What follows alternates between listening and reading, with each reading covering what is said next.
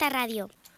Llevamos unos días muy pendientes de las protestas del campo. Tendremos que continuar con ellas porque, bueno, parece que esto se va a prolongar y mientras eh, no reciban unas respuestas más satisfactorias, pues eh, lógicamente van a seguir reivindicando la situación que tienen, pero también se puede hablar del campo en otros sentidos. Miren, hace unos días llegaba una nota de prensa desde el Ayuntamiento de Castellar de Santiago, donde se decía que antes de finalizar, porque todavía le queda como un mes a la campaña de aceituna, en esta localidad, y mirando eh, lo que decían las cooperativas, pues se superaban o se iban a superar los 12 millones de kilos de aceituna al finalizar la campaña. Esto es un dato positivo.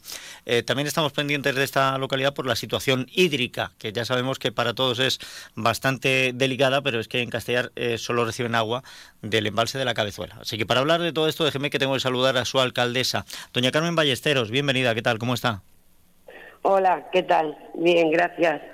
Aquí andamos un poco preocupados por diferentes cuestiones, aunque es verdad que, como bien dices, pues también con la esperanza de que hemos tenido una, una muy buena cosecha en, en la localidad y bueno, pues eso eh, en parte alivia nuestras nuestras penas, por decirlo de, de alguna manera.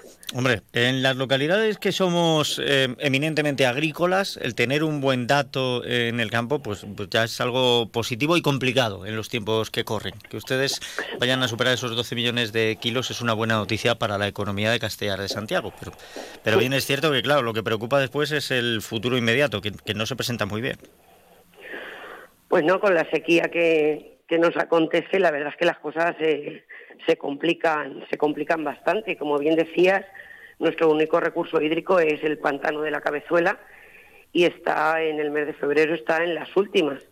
Afortunadamente y a corto plazo eh, tenemos el recurso del Pozo Genaro que va a poner en marcha la Confederación y Aguas de Castilla-La Mancha para que meta agua en el, en el depósito de Campo de Montiel pero tampoco tenemos datos exactos y confirmados de para cuánto tiempo vamos a tener agua.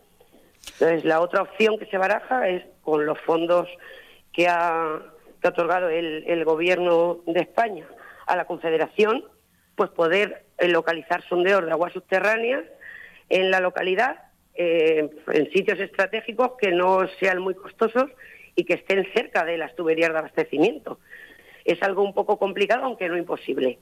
Y en eso estamos.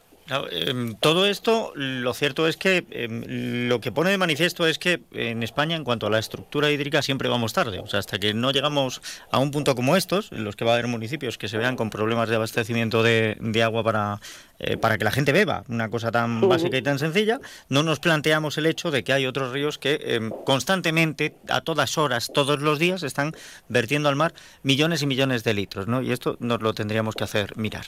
Y lógicamente hay que buscar soluciones, pues el Pozo Genaro, la posibilidad de otros sondeos, pero nadie nos garantiza que esos sondeos que podamos realizar tengan agua, pues que no se encuentre alta de nivel de bacterias, de nitratos o de nitritos o de vaya usted a saber y que podamos emplearla para el uso de boca.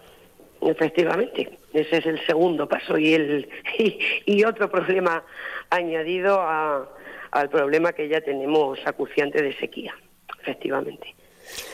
Ahora mismo nos están diciendo que hasta final de año aproximadamente, dependiendo cómo termine de ir el invierno, cómo venga la primavera, de si el verano es muy caluroso o no, a lo mejor tendríamos suministro de, agua. Me, parece una visión bastante em, optimista, pero bueno, eh, vamos a aceptar... Yo no cuento con esos datos, no se los puedo confirmar y yo también lo veo demasiado optimista. pero le digo que no, no tengo esos datos confirmados.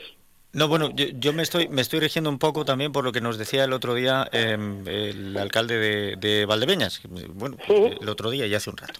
Nos decía el alcalde de Valdepeñas es usted también de Fresneda, entonces puede tener una situación diferente a nosotros. Sí, sí, totalmente, totalmente. O sea, yo entiendo que los pueblos que surten de la cabezuela son los que se encuentran en una posición más delicada y sobre todo Castellar de Santiago porque otros sí tienen otros recursos ya estudiados.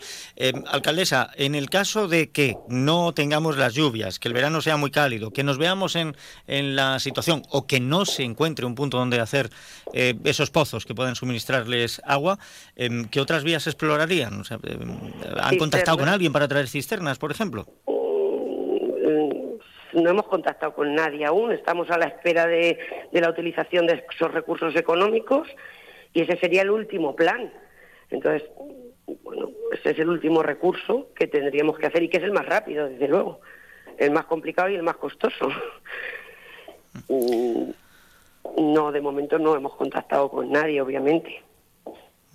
vamos a ver si, si todo esto se arreglase antes, que, sería lo deseable, lo que pasa es que la meteorología nos está demostrando que no. Eh, esta mañana veía yo precisamente un, informe que llegaba y que dice que hemos pasado el mes de enero más cálido desde que se tienen registros y encima seguramente de los más secos. Oiga, yo, yo empiezo ya a pensar incluso en aquello de que saquemos en romería a santos y vírgenes a ver si conseguimos que llueva.